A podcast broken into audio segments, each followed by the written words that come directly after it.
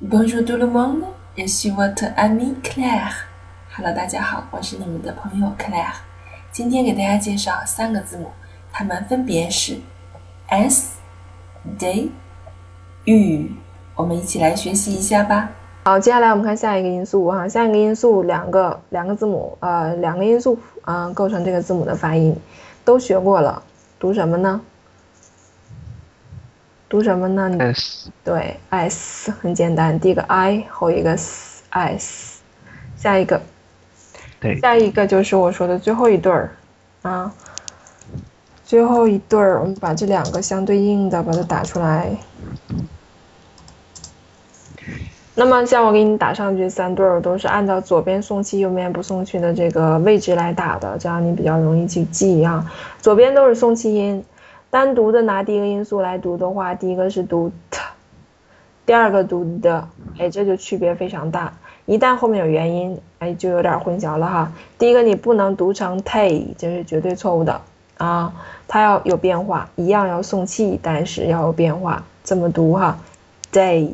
第二个是 day，它们的区别较上面两个好像区别还大一些，还好区分一些哈。我再读一遍，day，第二个。Day，啊，你应该能听出来它们的区别，它们区别还稍微大一些啊。Day，Day，Day，听了吗？Day，Day，它们的区别啊。但是切切记不读成 t，不读成 tay，tay 是绝对错误的，不能读成 tay 啊。那么有很多单词，它恰恰就是在考你这方面的听力和读音。它恰恰就可以构成一些单词，啊，有 that，还有 that，that，就这两个都不一样，啊，就这两个单词两个意思。如果你听不出来的话，那很就是会阻碍你对这个句子的判断，啊，这个意思的理解，还有你的表达。所以你要发音不对，发外国人也听不懂，啊，所以这个发音还是很重要的，要把这个发音。其是这三对儿，然后把它好好的练习一下啊。那么你要知道它的原理就好办了，你不能原理都不知道，我就知道不一样，但我不知道哪儿不一样，这不行哈。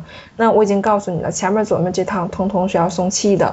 你练的时候把手放在嘴前面，比较实用一下，不用找纸了哈，纸纸还得找一下。你就把手放前面，感觉气流前面都是有气的，送气的，后面是不送气的啊。这个慢慢去练一下就可以了。好，我们接下来看下一个字母啊。下一个字母这就一个音素构成的，就一个音素构成的，就念 u 啊。有很多人习惯看到这个字母就喜欢念 u，这绝对错误的啊。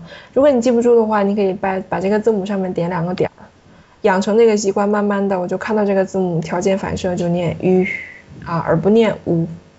为什么有人会把它念成 u 呢？为什么会有这种混淆呢？那么当这个字母我们把它画上括号以后，它就念 u 了。也就是它作为字母的时候，它念 u；作为音素的时候，它念 u。所以有很多人就容易把这个混淆掉。为什么刚才就强调、反复强调字母和音素的区别？当我们字母和音素是一样的写法，又是一样的发音，这无所谓。但是当我们字母和音素是一样的写法，不同的发音的时候，我们就要注意了。